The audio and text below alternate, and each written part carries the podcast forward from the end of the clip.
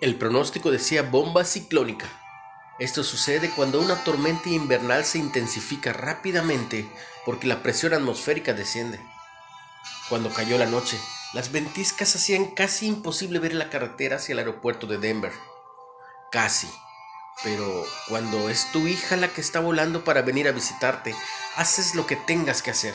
Llevas más ropa y agua por si te pierdes en el camino, conduces lentamente, horas sin cesar y por último, aunque no menos importante, confías en tus luces delanteras y a veces logras lo casi imposible.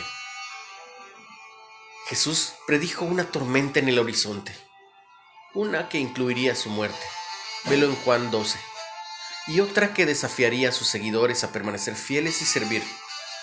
Se pondría oscuro y ver casi sería imposible. Casi. Entonces, ¿qué les dijo Jesús que hicieran?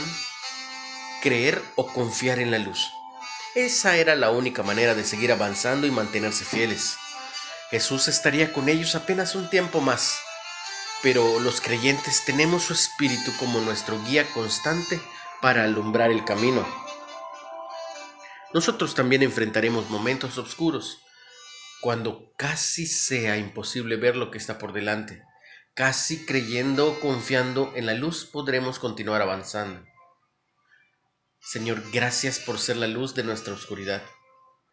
Gracias por ayudarnos a confiar y a seguir avanzando.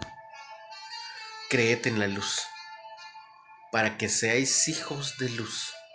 Juan 12, 25. Señor, gracias por ser la luz de nuestra oscuridad. ¿Qué temporada oscura has atravesado últimamente? ¿Cómo te ayudó la luz de Jesús para seguir adelante?